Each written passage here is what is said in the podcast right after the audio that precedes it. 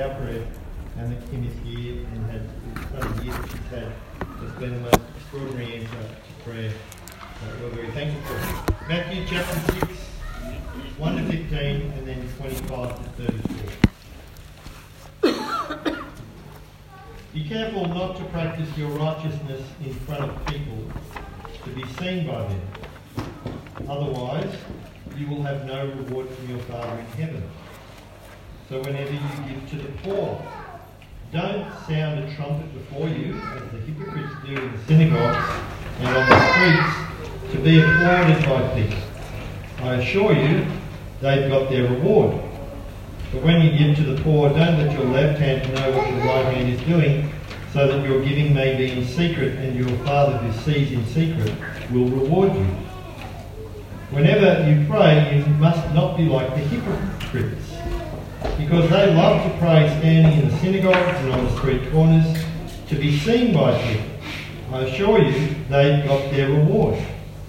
But when you pray, go into your private room, shut your door, and pray to your Father who is in secret.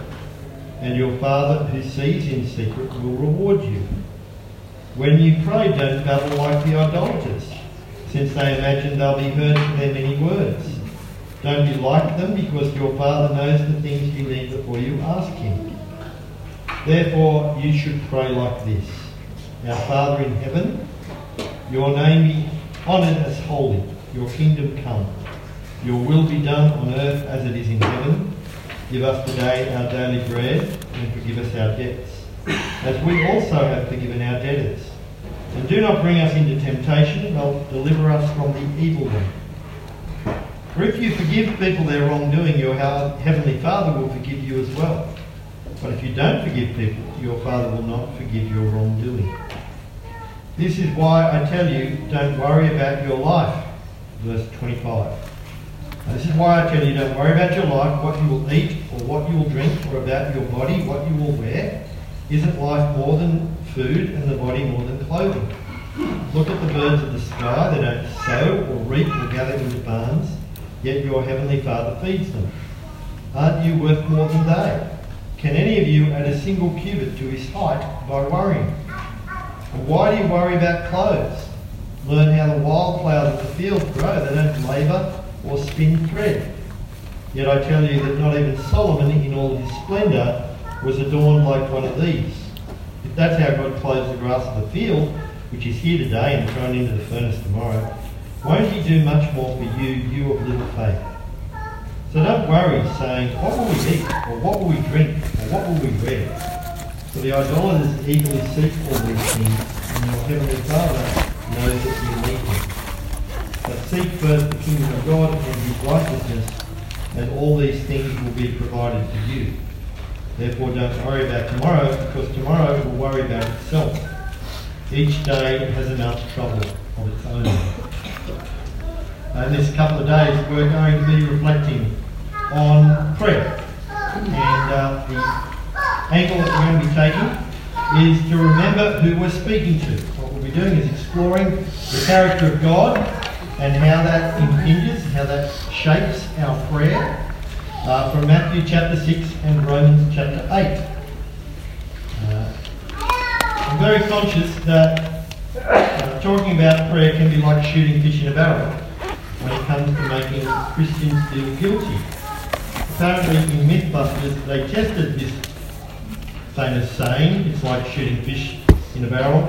I don't suppose they shot actual fish, they probably made those, you know, silicon fish like they made. Maybe they did shoot fish. Anyway, they confirmed the fact that it is really easy to shoot fish in a barrel. now, if they used real fish, I think the fish would just let go. really? You needed to do that to work that out? But no one's really worked out where that saying comes from. I just know it applies to the potential on a week, a couple of days like this, where I'm talking about prayer. It's too easy to generate a truckload of guilt amongst Christians when you talk about prayer. I'm tempted to do it because it makes me feel powerful as a preacher, to make you feel really guilty. And Christians often like being beaten up. Like monks whipping themselves in monasteries in the medieval age, modern Christians like being beaten up by preaching. They like to be smashed. It's kind of cleansing and it doesn't necessarily bring the result that you want. Often it's counterproductive. Often what you do is create this association between prayer and guilt. And that burden of guilt associated with prayer can sometimes make prayer even harder to come to and look forward to and enjoy. So I want to approach it a little bit differently from maybe the way you've heard people preach on prayer before and the way I'm sure I've preached on prayer before, where you kind of beat people up. One of the great misunderstandings of prayer is that it ought to come naturally, that it ought to be instinctive for me as a Christian. Christians think that it's kind of part of the package that you receive with the Holy Spirit, that you just automatically become prayerful. But the Bible makes it clear that that's not the case. Prayer is unnatural for people like us. People, in a lot of cases, who spend most of our lives very independent and self reliant and self centered in our approach to life. To now become people who express, communicate our dependence, our need, who draw near to God when we're so caught up in our own busyness and self importance isn't natural. That's why we need to be taught how to pray. The disciples recognise this. We're in Matthew's Gospel, and we come to the passage where, which will include Jesus uh, giving them the Lord's Prayer. In the parallel passage in Luke 11, that's where all of this teaching on prayer comes from. The disciples have observed Jesus praying. There's been times when they've had to go and find him. They've had to go wandering out into the bush to try to find where Jesus has hidden himself this time so that he can commit himself to prayer and not be distracted. And so they come to Jesus and say in Luke 11, Teach us to pray, like John the Baptist did with his disciples. what I want to say this weekend, there is no shame for us in saying, I need to learn how to pray, I need to be taught how to pray. It might be in your Christian life that no one's ever taken you aside and taught you how to pray. Never really shown you how it works. And if that's you on a weekend or a couple of days, you've got to stop saying weekend. Will you allow me to say weekend? It's so much easier. Um, but this may well lead to a conversation with your mentor or with a good Christian friend where you go, look, you know, I just don't ever really feel like I've made the kind of progress in praying learning to pray that I should have prayed. Would you help me? Would you get alongside me? These are mature Jewish men raised in a culture committed to regular prayer. there's something about the way Jesus draws aside and speaks to his Father that they want in on, and they realise that they need someone to teach them, someone to show them. And the passage we're looking at here in Matthew chapter 6 is part of Jesus' instruction in prayer. And some really important principles because there are traps for young, young prayers. Verses 1 to 4. Prayer is one area where the true nature of our spirituality is exposed. Jesus begins in verse 1 by talking about how you practice your righteousness. Literally, how you do righteousness. He's talking about actions and behaviours that are righteous. They're good things to do. They're part of acting in a godly way, behaving Christianly the kind of behaviours that Jesus is describing. Part and parcel of a disciplined Christian life. The sorts of things that Jesus is going to talk about in this chapter. But in verse 1, he lays down a principle that will apply to each of these areas. Whether it's giving alms to poor people, or whether it's praying, or whether it's how you fast, Jesus will establish a principle and then he'll go through each of those activities perfectly good and righteous activities, but he'll show how you can completely mess them up. How you can practice them, but waste your time doing them. And it will come down to motivation. He says in verse 1 Be careful. This is a warning. Doing righteous things, including prayer, can be hazardous. It can be dangerous to you and dangerous to other people. Jesus says, Be careful not to practice your righteousness in front of people to be seen by them. Otherwise, you will have no reward from your Father in heaven. Now, the more you read that, we need to be careful because I don't think Jesus is ruling out practicing your righteousness in front of people. We'll see when we come to prayer. How else would we pray in groups? How else would we pray as married couples? How else would we pray in public at church? Unless we do that in front of people. What's crucial is the purpose, what our intention is in doing that, and that comes when Jesus says, to be seen by them. It's a, a, a purpose statement. It's what motivates you to do these things in the first place, that you want to be seen by other people. You want to draw attention to yourself. You want other people to think well of you. You want other people to think you're a spiritual person, that you're a godly, righteous person, and that's your intention as you do these things. And Jesus says, well, if that's the game you're playing when you do these things, you will have no reward from your Father in heaven. Now, maybe you're delighted to have people think well of you. Maybe you're delighted to kind of go up in people's estimation as a spiritual person. But what you've got to be very, very clear about is if your motivation is horizontal rather than vertical, then you're wasting your time in terms of a relationship with God. You're not accruing any benefit. God doesn't hear prayers that are, that are uttered like that when they're really designed for the sake of the people around you rather than God. Behaviour in this case isn't the acid test. Motivation is. If our motivation is horizontal, then we've eliminated any benefit vertically. God doesn't hear and answer the prayers of people who are praying in order to show off in front of other people. Jesus will take that general principle and then in verses 2 to 4, he'll spell out what it means for giving to the needy, giving charitably to people. And then our particular focus, verses 5 to 8, he'll move on to prayer, then he'll issue a model prayer, and then in verses 15 to 18, he'll focus on the activity of fasting. All good things to do. Giving money away to the poor, praying, fasting, perfectly good, reasonable things to do. Again, will all come down to motivation. Just quickly look at verses 2 to 4 and giving to the needy. Jesus will warn us. So whenever you give to the poor, don't sound a trumpet before you, as the hypocrites do in the synagogues and on the streets, to be applauded by people.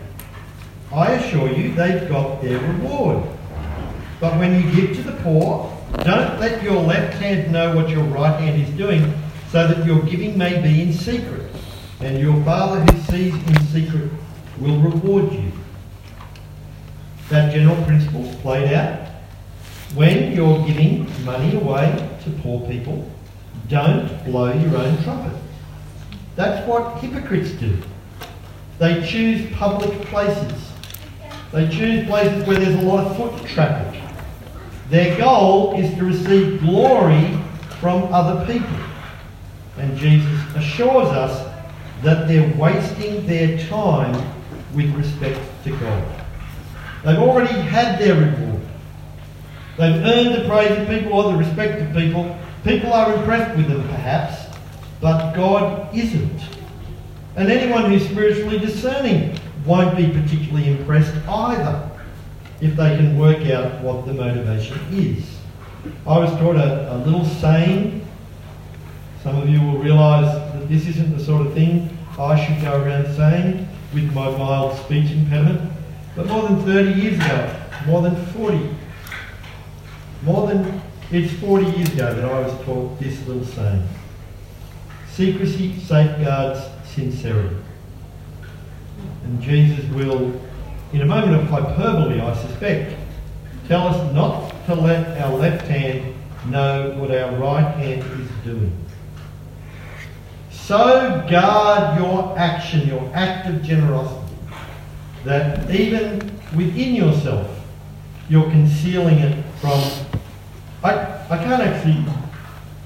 I, I'm sure it's one of Jesus' little dramatic sayings to get us thinking about that and realizing that it's impossible, but getting the point. Remember your primary audience. Remember who you're doing these things in the presence of. It's the Father, your Father in heaven. He's the Father who sees in secret. And He's the Father who distributes the rewards that are worth having. He's the Father who got the power to answer prayer. He's got the Father that you're expressing your relationship with. You're growing in your relationship with as you pray like this. Remember who's watching. Remember your primary audience is God if these acts of righteousness are, amount, are going to amount to anything. Particularly in the sphere of prayer, verses 5 to 8. Jesus will draw our attention to two particular distortions of Christian prayer. And really, what he'll do is, is distinguish three types of spirituality when it comes to prayer. There's hypocrite spirituality, there's pagan spirituality, and then there's Christian spirituality. When disciple spirituality, if you like, with respect to each of those false spiritualities. When it comes to prayer, well, let's read verses 5 to 8, and we'll start with hypocrite spirituality contrasted with disciple spirituality. Whenever you pray, you must not be like the hypocrites, because they love to pray, standing in the synagogues and on the street corners, to be seen by people. I assure you, they've got their reward. And when you pray, go into your private room, shut your door, and pray to your Father who is in secret and your Father who sees in secret will reward you. You see how Jesus is just, it's just a rerun of what we just looked at, but with prayer inserted where he was talking about almsgiving in the previous section. What do hypocrites do when they take up prayer? Well, they love to pray. I don't know if you're used to people being criticised for loving to pray. I would have thought that that was a commendation, something good to say about somebody. I grew up, and every church that I seemed to belong to had someone who was labelled as the prayer warrior. So everybody in the church knew that they were the person who was pumping out more prayers per capita than any other person in the congregation, and they were lauded and praised as a result. Now, Jesus is opening up the possibility here that you might actually be critical of a prayer warrior. How is that even possible? What better start could you get off to than to love to pray? I think most of us in this room would love to love to pray. We'd love to kind of have this overview I can't wait to get to prayer. So often we're fighting against so many distractions and temptations to ignore prayer that really, you know, just to love to pray would seem like well ahead of where I am at the moment. But Jesus says they're not. Because again, they love to pray so that they'll be seen by other people. They choose public spaces. They choose postures, facial expressions that make it clear that they're being very spiritual and very prayerful. So people will be, make no mistake about it. They choose places where there's lots of foot traffic, synagogues, street corners, and Jesus says, I tell you, they've received their full reward. They've been heard by people. People heard them murmuring and mumbling or whatever they heard, but God does not reward hypocrite prayers. No traction with God at all. How do you safeguard if the right hand, left hand was so confusing when it comes to almsgiving? Jesus is a little bit clearer. I love. I grew up with the King James Version very early in my life, and the King James Version told us to go to our closet a lot of people spent time, a lot of people in my youth group spent time praying, praying in broom closets and cupboards uh, until we understood a little bit better. But Jesus says, how do you safeguard sincerity when it comes to prayer? Well, choose a private place. Choose a place, go out of your way to find a place where no one will see you, where no one's likely to walk past you. Do exactly the opposite of what a hypocrite would do. Because, well, remember who you're talking to. Your Father is always present. And your Father who is always present, even in the secret places, even in the most secret recesses of your heart and soul, the God that you're speaking to has access to that. So don't make a fuss that you're going off to pray. Don't make sure someone knows that you're going off to pray. Find a private place. Not a closet necessarily. Um, the Greek means storeroom or inner room. I think it's the idea of a room that doesn't have windows that people are likely to look in as they walk past. Somewhere where you're likely to be left in private. Um, and we know from the Gospels how much trouble the disciples had to go to to find Jesus when he was praying. They had to go searching for him. Peter and his mates had to fan out in different directions because Jesus had gone out of his way to go somewhere where people weren't going to interrupt him and where the God that he was speaking to, his heavenly Father, was more than able to hear him, even when other people couldn't. Jesus says, close the door of that room and speak to God in private in that secret place because you're speaking to the Father who sees everything in secret and hears every genuine prayer that's actually spoken to him rather than for the benefit of an audience. Now, we need to do some thinking about what this means for public prayer. We launched our church yesterday, our official launch, and I was asked to lead the prayer on the day. And there are all these different visitors at the thing, people from a whole lot of churches. And having worked on this talk, I just, I just, not uneasy, but I just was reminded of what a hazardous place I was in leading public prayer. I don't think Jesus is ruling out public prayer, but he is pointing to how dangerous it is. It's a risky business because it opens up the possibility for me to be speaking to the people in front of me rather than expressing my genuine dependence on God. My genuine desire for God to care for my brothers and sisters, to bless our church through that church, to bring good things to the local neighbourhood, to see people come to church and find faith in Jesus. You know, I, I just felt that, you know, what a divided person I'm capable of being, and how so often I'm playing to the audience. I'm wanting the audience to think well of me. I'm wanting to craft words that roll nicely and that are theologically very sound so that no one can find fault with me and so that people will think that was a great prayer. You know, it's so easy to fall into that.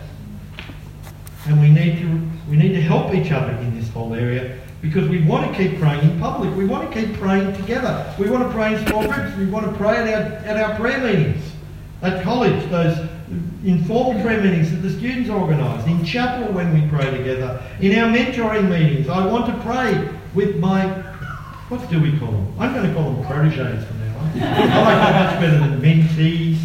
They were mint lollies that we sucked on.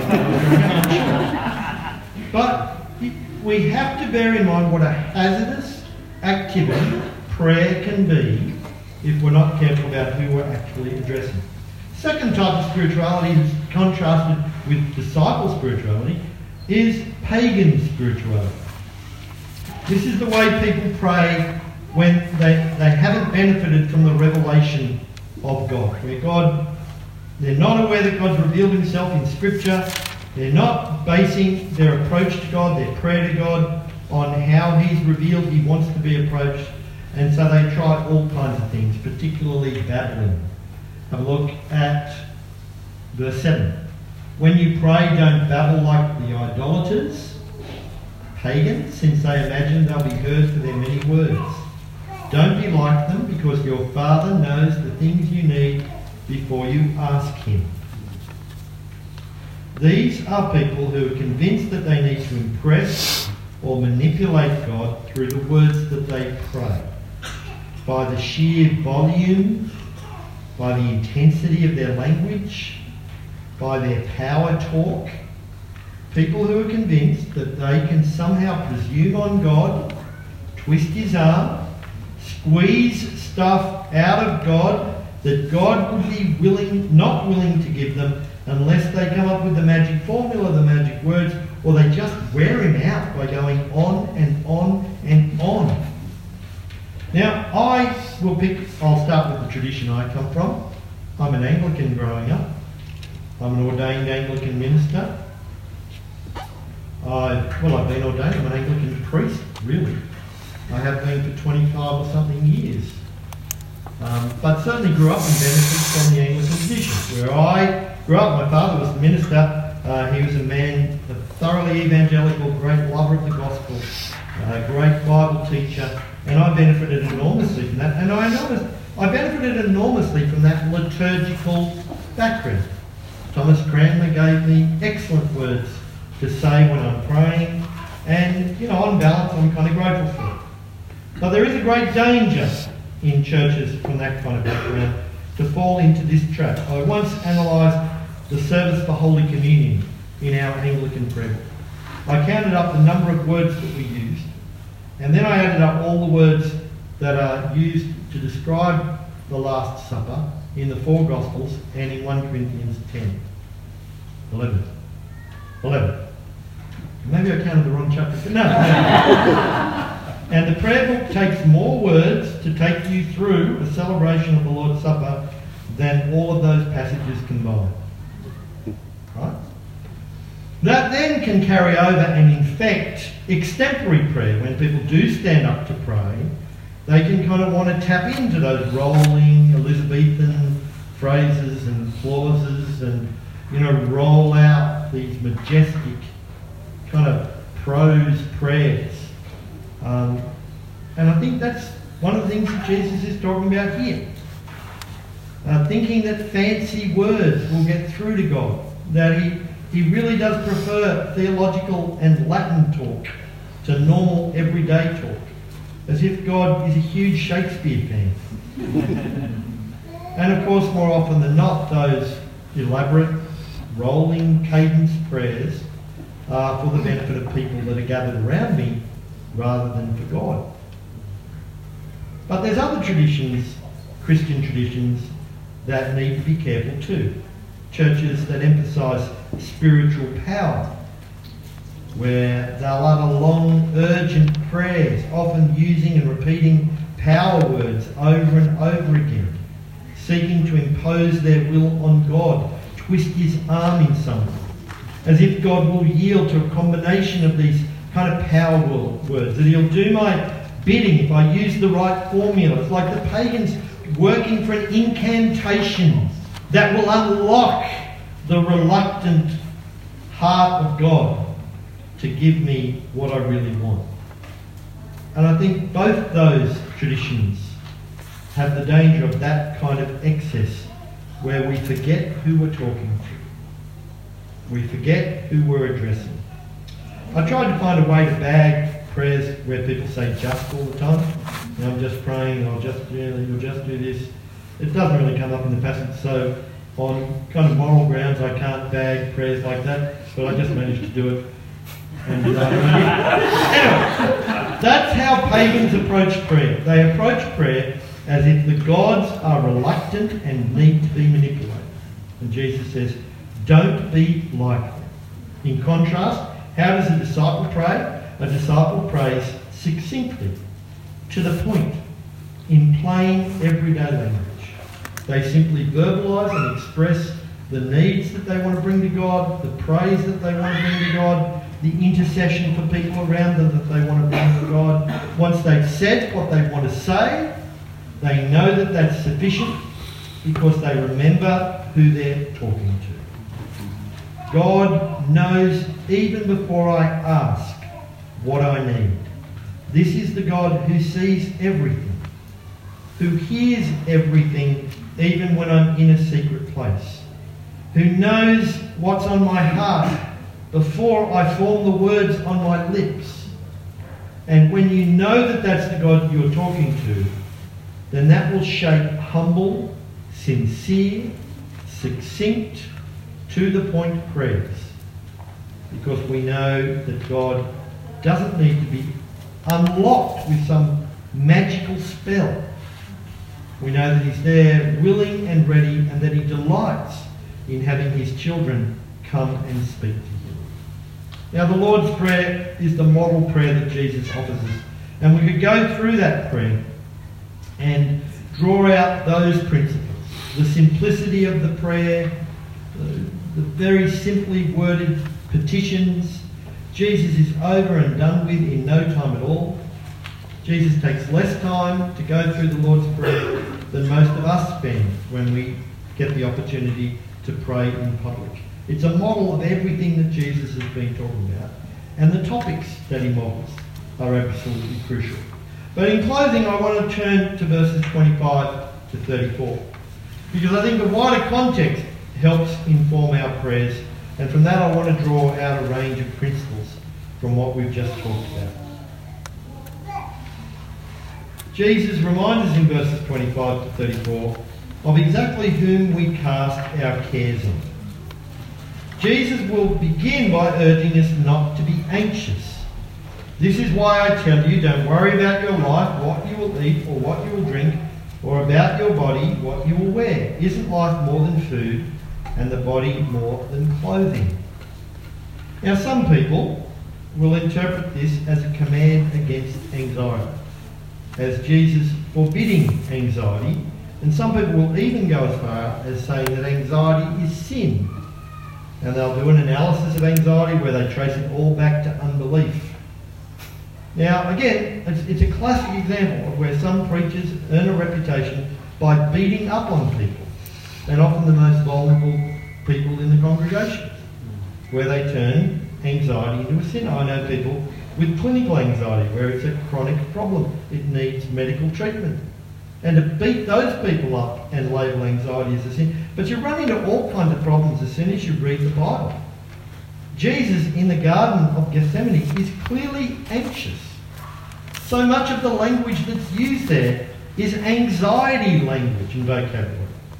Paul in 2 Corinthians 11 28 to 29 says this. He says, Not to mention other things, there is a daily pressure on me, my anxiety for all the churches. Who is weak and I am not weak? Who is made to stumble and I do not burn with indignation? If boasting is necessary, I will boast about my weaknesses. So rather than condemning anxiety and bagging you for feeling anxious at times in your life, I think Jesus again is taking a very different approach. He's reminding us of all the reasons we have not to be anxious and to be praying instead to turn to God at those times and take our cares and anxieties to Him, not full of shame that we've experienced those things, but drawing on those things to feed our dependence and our prayerfulness. Jesus points out why we don't need to be anxious, and he gives us alternatives to sitting around and worrying. He says, Look up at the sky, check out the birds. I wouldn't want that taken out of context. He says, Look at the birds of the sky. Don't, they don't sow or reap or gather into barns, yet your heavenly Father feeds them. Aren't you worth more than they? And then he takes us out to the garden. Palestine had spectacular wildflowers that would spring up at different times, like Western Australia, as far as I can tell. And Jesus says, Learn how the wildflowers of the field grow. They don't labour or spin or thread, yet I tell you that not even Solomon in all his splendour was adorned like one of these. If that's how God clothes the grass of the field, which is here today and thrown into the furnace tomorrow, won't he do much more for you, you of little faith? What Jesus is warning against is quick to condemn is a life that's preoccupied with food, drink, and clothes. The Holman very helpfully translates what's normally translated as pagan or Gentile as idolaters. And I think that goes to the heart of the problem with the life that's preoccupied with food, drink, and clothes, that thinks of life as, as simply being about the acquisition of those things. Now, this is fed by television stations, whether you're watching MasterChef or Our House Rules, our preoccupation with food becomes such an obscenity in the 21st century. The hours that we can spend watching people put under stress as they prepare meals that we would you just couldn't justify the expense and the waste that's generated by it. Yet we glory in these things. If you switch the channels over, you're, you're onto a shopping channel, and the same preoccupations will be fed. Jesus, surprisingly, omitted housing. That's our other great obsession flipping and flopping and renovating our way to where. These are things that idolaters are fixated with. These things are preoccupy the minds and the efforts and the energies of people who aren't aware that there's more to life than things. That there's more to life than chasing after created things rather than chasing after a relationship with the Creator. Now, in contrast, there is a disciple anxiety that Jesus will go on to recommend to us and urge us to. There's an anxiety that's per- perfectly appropriate and reasonable for believers. It's the kind of anxiety that Jesus expresses in the Gospels. The pressure on him to establish the kingdom at great personal expense. The anxiety that arises being as he's about to go to his death in order to achieve the kingdom. Paul's anxiety that he reports in 2 Corinthians 11 it's the anxiety that comes when we're preoccupied with Jesus' kingdom, when we're fixated with people being rescued from sin and judgment, when we're preoccupied with the progress of our brothers and sisters, long for them to grow to be more like the Lord Jesus, grow in their faith in Him, and make their way steadily towards heaven. And those priorities, those fixations, those preoccupations need to be reflected in our prayers. That we go to a God that we know will provide. and that our prayers reflect kingdom priorities, kingdom anxieties. When my children were little, I would have been horrified. I've got a little boy, Matthew. Well, he's 30. he's not, not a big boy, he's not a tall boy, but he's a beautiful boy. But don't tell him I called him little. But, but I'm picturing him when he was eight, and boy, he was cute.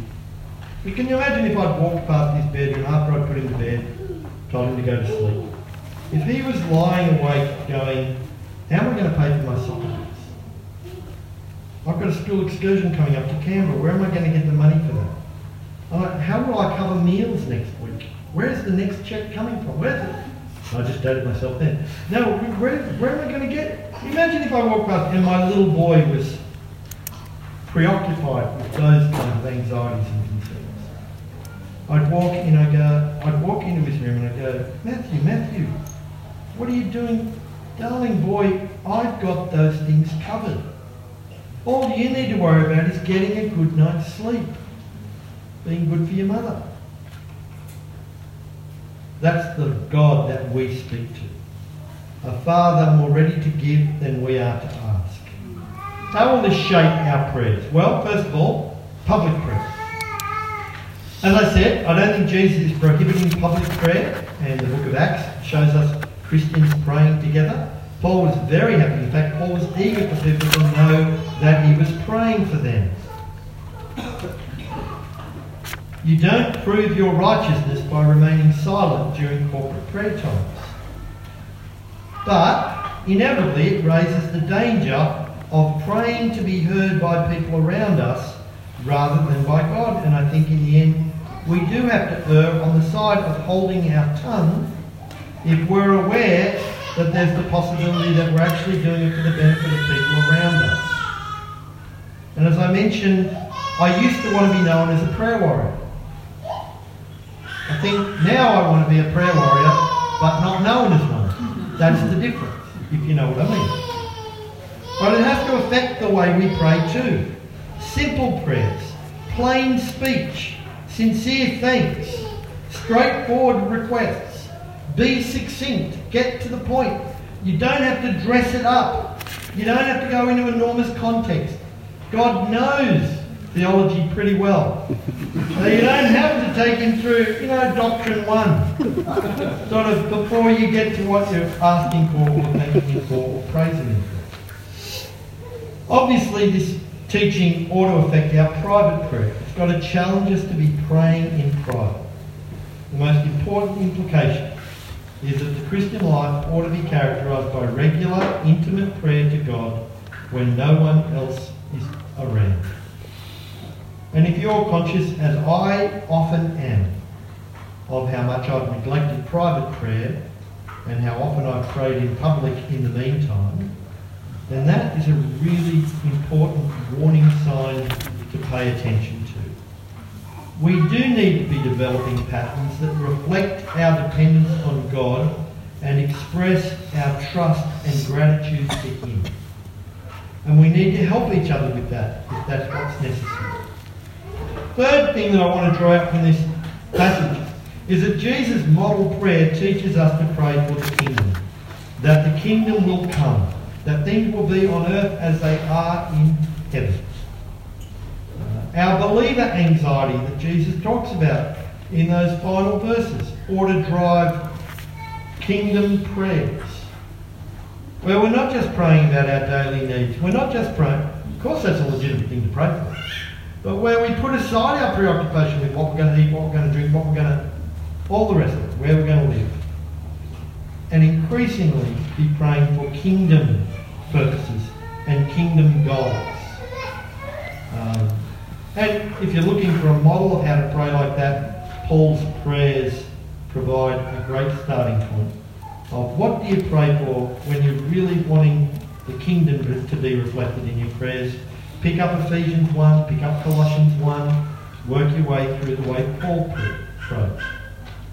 Finally, we need to be making progress at prayer. But please, please, please don't let the shame involved in admitting that no one's ever taught you to pray and you struggle to pray stop you from getting the help that you need. If you're someone who's aware that no one ever taught me how to do this, I've been stumbling along, I'm not sure I know what I'm doing, find someone who can help you. Raise it with your mentor. Shame comes if you commit, if you're content to remain prayerless. That's when you ought to be ashamed. But we all need to make progress. We all need to grow in our commitment and discipline of prayer. So let's be praying that for each other and let's be encouraging each other over these next couple of days. Let me pray. Heavenly Father, thank you for your word. Thank you that it cuts through patterns and traditions that we've inherited, um, bad habits that we've developed. We especially pray that you'll strip away our hypocrisy, um, our idolatry, and free us up to speak to you regularly in private, uh, sincerely, and personal, personally, and intimately, so that we might communicate to you how much we love you and appreciate your love for us, and so that our prayers might be answered by your kindness and mercy and grace. We ask all this for Jesus' sake. Amen.